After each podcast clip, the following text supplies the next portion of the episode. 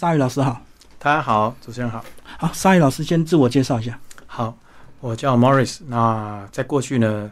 呃，传统在幼教里面，大家都叫我鲨鱼老师。嗯，那从出社会之后，就都投身在儿童的科学教育的这个领域里面。是，那主要呢，就是针对孩子在寻找他们的潜能，以及找到他们的梦想。哦，这是我主要的工作项目之一。讲一下为什么叫鲨鱼老师？啊，因为我本本性姓于嘛，嗯雨天的雨。那因为我们希望能够跟孩子没有距离。那以前小孩子的时候，我们都会叫什么某某老师，什么姓氏老师。那我希望能够透过小孩子会比较喜欢的一些像动物啊、卡通啊等等的一个命名，然后跟他们也可以拉近距离。对，所以才叫鲨鱼老师。那鲨鱼呢，对我来讲是一个非常呃很优美的一个动物，然后本身它也快很准啊，所以这也代代表在我在做事情的时候的一个啊一个态度跟一个速度。好，那你早期是从儿童潜能一直到现在所谓的儿童成长，我们先从儿童潜能开始。是儿童潜能它的开发跟成人潜能开发有什么差别？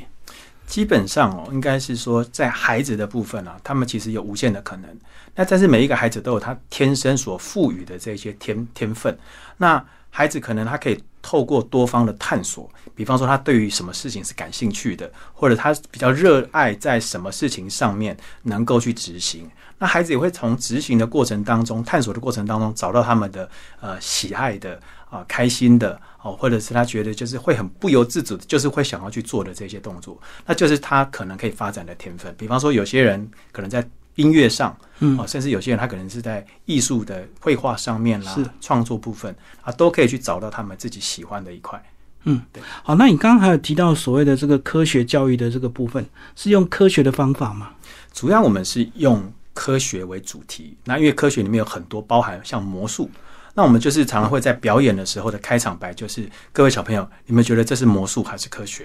好，嗯就是会用互动的形态去跟孩子做一个呃接触。那因为过去可能我们对于听到科学两个字都是非常的严肃，生硬啊，很生硬嗯。对，那我们希望能够破除这样子的一个印象。那最主要，因为科学它其实就是生活，那我们所有生活当中的一切，不管是行走、坐卧等等的，都跟科学息息相关。那透过这样一些比较有绚丽的一些效果，比方我们开场会有一些比较像魔术这样子的一些动作，然后让孩子会有很强烈的吸引力。那当孩子产生兴趣之后，目光被我们吸引到之后，我们后面会再用引导式的、互动式的这种形态，去让孩子跟我们产生一个啊，在问与答的过程当中，就达到寓教于乐的效果。所以简单讲是用科学的方法，然后达到潜能开发的一个目的。是的，那跟我们传统的父母亲啊，对小孩的教育都会期待学业念好就好了，自然就会有前途。诶，这个好像不太一样，对不对？是我们其实这是比较属于美式的教育。那美式的话，他们去启发，那何谓启发？就希望能够让他们去找到乐趣。那其实每一个，像我刚刚前面讲的，每一个人他其实在于天分的部分，他是会有乐趣的。找到这样子的乐趣的时候，他的灵魂会整个是融合在这件事情当中的，他就能够越做越好，然后找到他的天分。所以简单讲，就乐趣还会引导回来他的学业成长。其实我有一个案例啊，过去曾经有一个四年级的一个男生的小朋友，那可能在怀胎的过程，妈妈在怀他的过程当中呢，就有一些可能是在黄疸的这个部分引发影响到他的学习能力，所以他到四年级了，他的文字识字能力不多。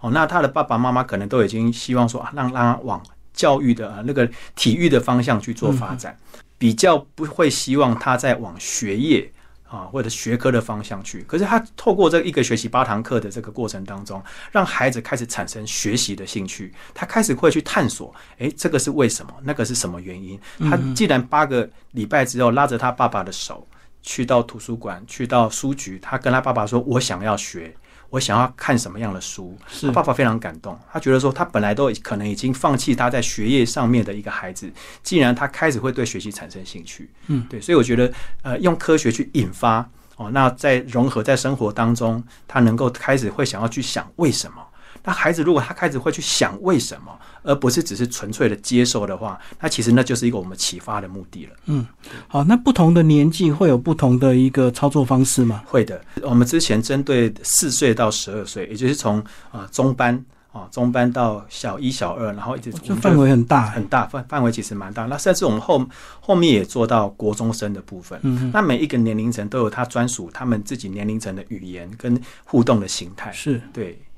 当然，科学的方式也会有不同的深度，就对。呃，我们其实不太去在科学上面去做探究，比方说，可能有一些过去的一些像呃，真正在教科学为出发点的，他们就会很深入去探讨那些科学的理论呐、哦，学科的这些比较嗯呃精准的这些东西。但是我们希目的只是希望让孩子感到兴引趣，发兴趣而产已，生兴趣。对嗯对对。所以跟所谓的科学营是不同的。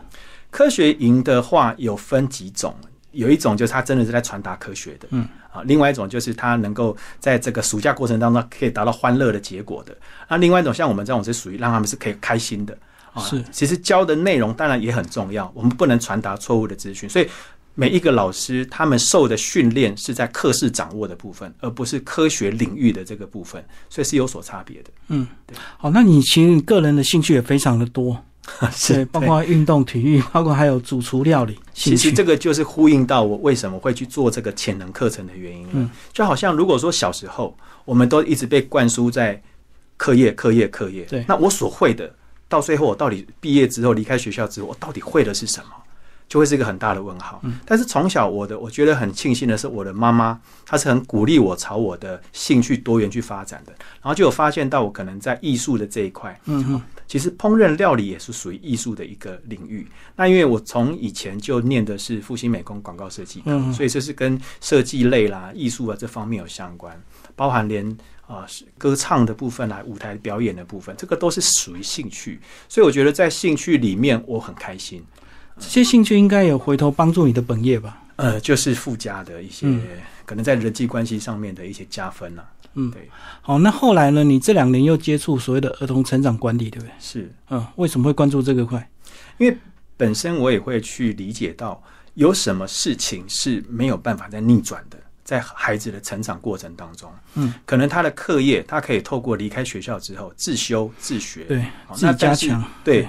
那甚至是像一些营养，我们可能在成长过程当中的一些营养也都还好，可以靠后天再去补足。但是唯独在长高、成长的这件事情上面，他可能是错过了他的黄金期，就没有办法再去弥补的。所以我才会意识到说这件事情，其实好像我们常常就会有讲到说赢在起跑点。但是我看到的是，这个可能是关系到孩子他能不能够赢在起跑点之前哦，所以我才会觉得说，成长的这一块的管理对我来讲是一个现在台湾市场里面目前还没有人在经营的。嗯那我觉得对孩子能够有帮助的这些事情，都是我感兴趣的事情。你刚刚讲那赢在起跑点，所以很多家长就会让他去补习、 学 业对，或是英语这样子。是嗯，但是你看哦，有很多的，我们比方说我们成人了，脱离学校了，进入职场里面了，他有一些工作哦，或者是他们的条件是，比方说他就要有一定的学历、一定的经历，嗯对甚至要一定的身高。嗯， 很多身高这个时候就会没有办法去满足的时候，他就直接被刷掉了，嗯他连开始跟人家竞争的机会都没有了。身高不够的话，很多人都会怪父母、哎，遗传。他父母不知道怪谁啊。 所以我觉得这个是遗传。那现在我们其实要做的是，嗯，第一个能不能够达到遗传身高，很多是我们连达到遗传，哦，它都是一个很大的挑战。是，那更何况我们的目标是能够去挑战突破遗传。那这也就是为什么像各国，我们就比以这个荷兰的这个国家来讲，嗯，过去呢在一百多年以来，他们的身高已经从一百五六十。哦现在已经进展到平均身高到一百八十三左右了。嗯那为什么会是这样子呢？就是从他的饮食、医疗背景，然后运动的这种风气以及睡眠，那其实这三个可能都是我们现在台湾都蛮普遍不足的地方的。所以我们的目标也是希望能够在十年之内，能够帮所有的孩子的平均身高拉高五公分，嗯，这就是我们现在目前的使命。我们讲欧美国家的身高比较高，大家都会以为是先天遗传、哎亚洲人好像就先天比较矮。其实这个啊，有很深的一些医学的这些资讯存在。那我们也看过很多相关的报道。那从这些报道当中，我们会看到的是跟呃纬度、哦气候、跟这些有相关的，就好像我们香蕉放在热的地方很快就熟了，熟啊，对，嗯那放在比较冷的地方，它熟的慢慢一点。所以为什么接近赤道的国家的民族，相对它很快熟了，很快熟，它的生长期就会缩短。嗯它缩短的话，它不像比较偏比较纬度比较寒冷的国家，你看那些俄罗斯哇，人高马大的，为什么？当然它的营养也有关系，运动也有关嗯系，可是。我觉得相对的，跟它的纬度跟基因都会产生影响，嗯所以它的生长期会拉的比较长。好吧，那至少总有一些可以做的事情，可以改变的事情，对不对？是的，是的。嗯所以我们希望在呃从饮食啊、呃运动跟睡眠这三个最基本的常规的这个习惯开始去帮孩子做管理。那因为我们现在也希望能够透过啊、呃像 App 啊、我们手机现在的 App 的能够去做一些管理，嗯那协助家长啊、能够在孩子在成长的这件事情上面是能够帮助到他们，帮助到家长可以省力一点的。因为孩子其实你只要告诉他这个不能吃，只能吃这个，他就抗拒了。运动我规定你要做什么什么什么哦，孩子只要听到规定，他就很抗拒。所以要故意讲反话，就对。我觉得其实这个有时候用另外一种形态还蛮有方蛮有帮助。比方说像呃花莲之前有一个数学老师，嗯，他用的是打 PS 的这个游戏机，是来教他们去引发他们对于数学的兴趣。那孩子喜欢的事情，我们就用那样的模式去进行，反而会降低很多那个阻碍、抗拒的部分。所以，我们是顺势而为，其实都还能蛮能够有效果的。其实，在小孩的成长过程，有时候父母亲该强势的，有时候必要还是必要之二，对不 对？对啊，我们也都是被强势过来的。 对，不就过不能够就是过度的纵容小孩。有时候这个规定几点睡觉啊，要吃什么食物的话，有时候家长还是要强势一点。我倒觉得这个其实是像李大哥讲的，我是非常认同。那因为我们常有一句话讲“自古成功靠强迫”嘛，有很多的孩子都是被要求出来的。那这个要求是合理的要求。是，那如果说在孩子的未来，爸妈是预见的，预见他的孩子的未来要成为什么样子，我相信他会知道他该做什么样合理的要求。可是有很多的家长，他是不知道他的孩子未来应该要成为怎样，或者是他其实本来可以成成为怎么样子的一个一个更好的人，但他从小他就放纵他，或者是放任他。可嗯也许这就是为什么现在可能台湾现在比较多的啊、呃我们所看到的孩子的一个现况。啊、很多社会案件啊，社会的事件啊，可能也都是这样出来的。对。而且我觉得有些家长啊，他们要求在表面上所谓的课业成绩，好像就是只要会念书、考试好的话，其他的都可以纵容。比如说，就可以这个多吃一点麦当劳啊，多喝一点可乐啊，多吃一点鸡排。可是往往忽略这个在儿童生长的过程，其实这些因素都会影响。我知道，听说吃了甜食好像就会停止生长。对对，因为甜食啊，在医学上面，它确实会产生很多的这些健康上面的影响，所以我们所知道的，可能甜食会影响到我们的代谢率，是啊那长长久下来，可能就会造成一些病变的问题，这个是我们普遍都很很清楚的。而且像很多的癌症病患，可能都有跟甜食有相关的。那在于孩子的部分呢，就会抑制到他的成长激素的分泌。那因为成长激素是我们从小到大，我们现在都身上还是会分分泌成长激素啊，只是功能不一样。嗯，在青春期之前的孩子呢，他们在成长的部分靠的就是生长激素。是那青春期之后，可能靠的就是性荷尔蒙，包含我们成人其实现在也都会有生长激素的分泌。那它的功能是在帮助我们，是另外一个领域的东西。那孩子的部分，如果说甜食摄取过多或油脂摄取过多的时候，就会造成他们的生长的阻碍。嗯，其实对我们现在的成年来讲也是阻碍，对不对？是，不管是甜食或者是这些，所以为什么常讲说好吃的东西通常都比较邪恶，邪恶的背后都充满了很多的对健康的危害。所以当然我们也是会尽量就是说啊，在一个控管哦、自律的前提之下，当然不是说啊小孩子不能吃糖，这个好像这样小孩也蛮悲惨的。是但是这在一个适当的呃控制之下，我觉得这个还是可以的。好，那个管制啊，或者是我们要求的这个年纪，大概从几岁开始？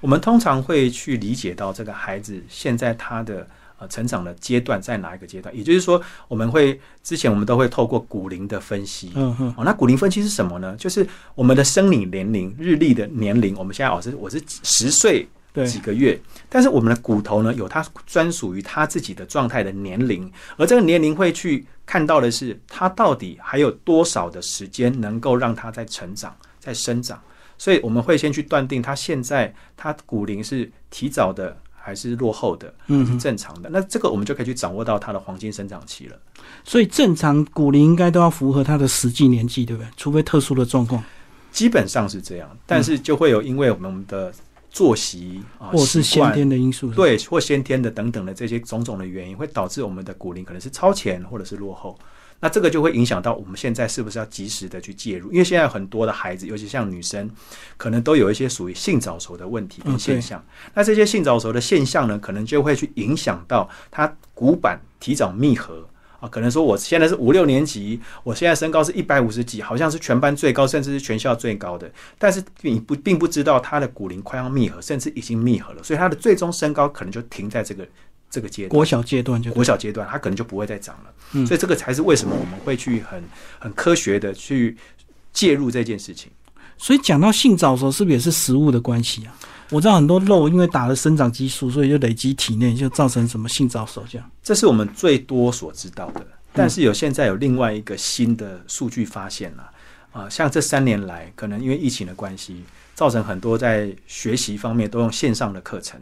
啊，不管是学校也好，才艺班也好，都用线上课程。那线上课程必须要、一定要透过，要么不是手机，要么不是平板，不然就是电脑。那这个其实都会有蓝光的一个释放。哎那对孩子的眼睛会一直不断在这蓝光的光源之下，它会受损。那眼睛其实，在中医来讲，它是属于啊主肝走肝经的，嗯眼睛受损就会伤到肝嘛。嗯它肝经的话，它又是环绕着我们的这个生殖系统，也就是说，这个相关的，我们从中医师那边得到的一个建议，就是说降低啊，减少孩子在眼睛受损的这个部分，也会牵连到啊，不会让他们在有产生性荷尔蒙的分泌跟刺激他们早熟的这个问题。嗯对，好，那家长如果说真的小孩有这个生长的疑虑的话，他到底要怎么做？是先透过你们所谓的东杰生意的这个生长管理师的做一些咨询嘛？就是像骨龄的检测这样。如果说他已经有在成长上面，啊、可能是在呃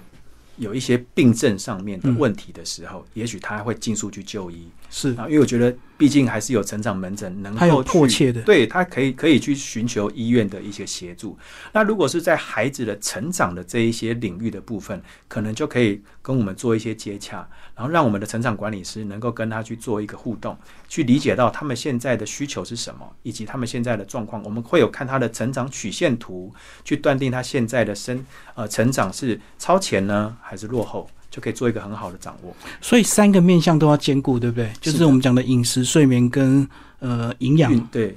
饮食啊、呃我们所谓的吃动睡对，啊、饮食、运动跟睡眠的部分。哎，那那如果超前的话呢，是不是就不用担心这问题了？啊，如果说他现在的身高是超前吗？那我们就是会看到他现在的年龄以及他的身高，最后呢会鼓励他去做做一下这个骨龄的检测，那看看是不是有这个性早熟的可能。双管齐下最好的话，就是当然一定是去到诊所啊去做一个这样实际的一个检验，会更精准。哦，所以小孩如果说生长的比较高，家长也不能高兴的太快。其实我们比较担心的，像有些女孩子啊，大部分都是在女孩子会有这样子的问题，她可能提早性早熟，那这些已经不是来出经哦，她可能是出经之前她就有第二性征的一个现象了。嗯，那这个时候如果家长疏于这个注意的话，可能就会去错过了这个她的黄金成长期，因为我们是在女生来讲的出经前两年是她的成长快速期。嗯哼那如果说我们并不清楚的时候，可能会错过了他的黄金成长期的掌握，然后没有及时的去介入，可能他最后的呃生长期就错过了，他最后的身高就定在那边了。嗯嗯。那如果说这个已经错过生黄金生长期，再来做这些补救的话，是不是它的效果就是比较差一点？这样，通常我们呃以效果来讲啊，我们其实女生的话会看她现在是什么样的年龄层啊。如果说是在十四岁、十五岁之前，我觉得我们的胜算都还蛮大的。嗯啊哼因为我们可以比较清楚的知道说它的骨板有没有密合，因为骨板的密合是我们的成长的一个主要的一个指标。当然，我们像男生来讲的话，男生通常他的第二性征的来的时间点很难碰，很难很难去做断定。女生比较好简单的去断定啊，嗯出经来了没等等的，男生比较难断定，所以男生他的成长你可能都可以拉到二十岁左右。啊、那女生的话，可能在十四岁、十五岁、十六岁，可能就是已经到最末期了。哦，我二十岁那到大学都还有救，如果男生来讲，其实以我自己过去来讲，我十八岁的时候，我记得我那时候要要入伍了嘛，我的身高测出来是一七二，嗯可是我在二十二岁的时候，我最后的身高测出来是一七四，嗯所以这四公分是什么时候长到了，我也不知道。是对，我觉得是在这个，就是真的，我相信是在吃东睡有影响。当兵嘛，生活比较规律，吃的也比较正常，啊，运动是肯定的。那所以我觉得吃动睡这三件事情，应该是有满足到那个成长的这个条件的。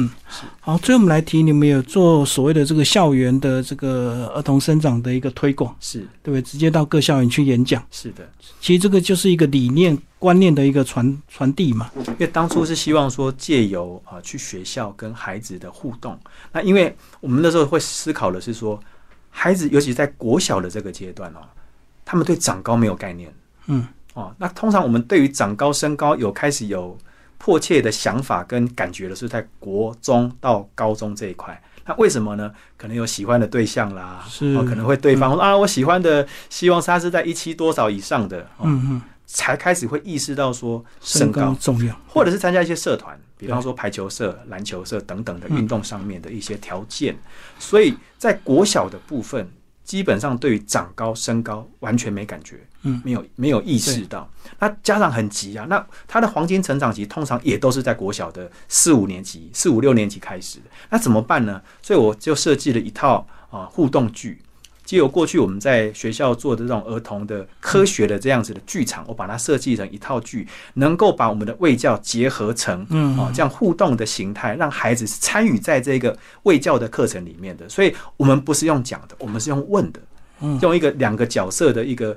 Q&A 啊，小唐姐姐现在想要长高高，可是呢，她以后想要当 model 啊，可是现在身高不够，怎么办呢？小朋友，我们来帮她想想办法吧。啊，就是从啊吃、动、睡的这三个环节里面去拆解，小朋友你们都吃什么可以长高呢？你说说看，你说说哦互看。动剧，对互动的方式，啊，他们就可以在这样子的参与的过程当中，更能够去清楚知道，哇，所以最后的结论我应该怎么吃，我要几点以前睡觉才是真的能够长高高的。所以这样讲，即使你的父母亲很矮的话，其实后天的这个补足还是有机会的。有，我们其实有很多的案例，已经非常多的案例已经看到超越父母现在的啊、比方说他们应该遗传身高，假设父母亲可能最后算出来的，因为遗传公式、遗传身高的公式是上网都可以查得到的。对好，那我们算出来就是这个孩子他的遗传身高，可能假设男生可能只可能只有到一六五，哇，一六五男生好像有些人就会觉得有一点不知道该怎么去看待跟接受这个事实。是那有很多已经现在已经都超越了这个遗传所给予的身高了。对，很多女生择偶啊，她都会考虑到男生的身高，然后去算那个平均身高，就是怕以后小孩太矮这样子。对，就是所谓的优生学。嗯，对对对，因为我们看哦，有在国外的这个企业的接班人或高阶主管，他们其实对于身高。相对的等于他的竞争力，嗯在欧美国家，他是们啊把是啊身高当成是竞争力的其中一个条件之一来嗯做一个选择的。所以我们也看到了，就是如果孩子假设他今天以后可能发展是到外商，嗯哦那外商的话，哇，他条件就是很明白的、啊，是诶，你没有多少公分以上的话，可能就不列入主管的这个优先选择的一个条件的。嗯，这个就会让家长去思考说，那是不是我们应该在身高上面从小就先给他一个啊很好的一个补 充？嗯，那如果真的没机会的话，也不用失望啊，那就是去创业吧，对不对？对，创业其实是最不用看人家的这对些啊条件的，因为变成你可以自己定游戏规则，就真的不用真的跟着人家的规则走。确实确实。嗯，好，今天非常谢谢我们鲨鱼老师为我们介绍他的职场以及他的儿童生长管理，谢谢。谢谢谢谢谢谢。